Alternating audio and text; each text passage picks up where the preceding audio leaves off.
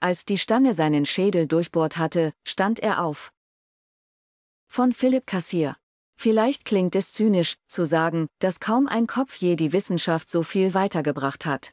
Aber den Tatsachen entspricht es durchaus, an kaum einem Körperteil konnte die Medizin je so viel ablesen wie an Phineas Gages Haupt. Man darf sagen, dass der Preis für den Besitzer des Kopfes recht hoch war. Für die Erkenntnisse musste er einen Unfall überleben, bei dem er sich mit einer Eisenstange im Durchmesser von 3,2 cm den Schädel durchbohrt hatte. Als Farmer aus New Hampshire gehörte Gage zu der Pioniergeneration, die die Vereinigten Staaten zivilisatorisch urbar machten. Er verdingte sich zum Eisenbahnbau, wo er am 13. September 1848 mit seinem Arbeitertrupp den Weg durch schweres Gestein sprengen sollte.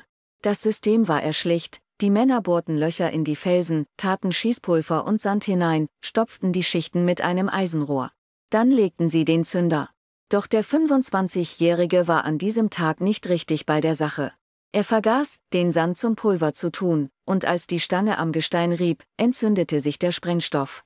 Das Eisenteil in seiner Hand war einen Meter lang und rund sechs Kilo schwer, das spitze Ende der Stange bohrte sich in das Fleisch unterhalb des linken Wangenknochens und trat an der Schädeldecke wieder aus.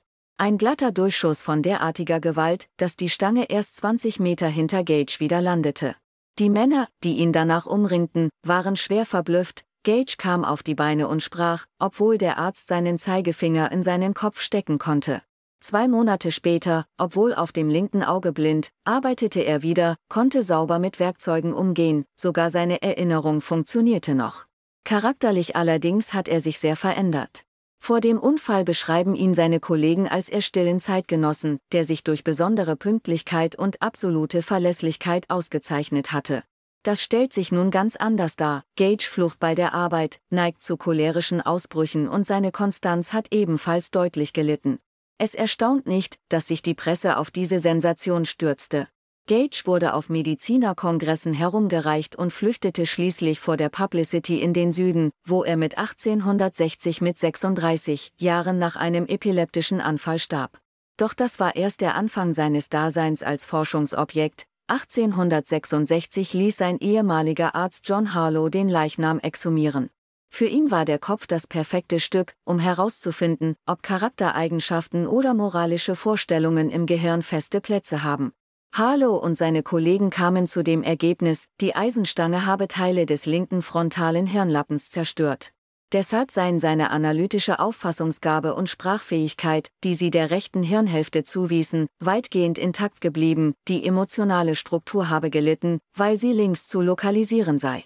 Knapp 130 Jahre später versuchte 1994 ein amerikanisches Forscherteam zu zeigen, auch Gages rechter Frontallappen wurde getroffen. Dafür verwendeten die Wissenschaftler erstmals ein dreidimensionales Modell von Gages Schädel. 2012 kam dann nach einer Computersimulation heraus, dass der rechte Frontallappen nicht getroffen wurde, neuronale Verknüpfungen allerdings waren trotzdem beschädigt worden. Auch dies könnte die extreme Verhaltensänderungen des Unfallopfers herbeigeführt haben. Unberührt von diesen wissenschaftlichen Einsichten bleibt das Wunder, dass ein Mensch es überleben kann, wenn eine Eisenstange ihm das Hirn durchbohrt. Den Namen Phineas Gage hat dieses Mirakel unsterblich gemacht. Dieser Artikel wurde erstmals im September 2021 veröffentlicht.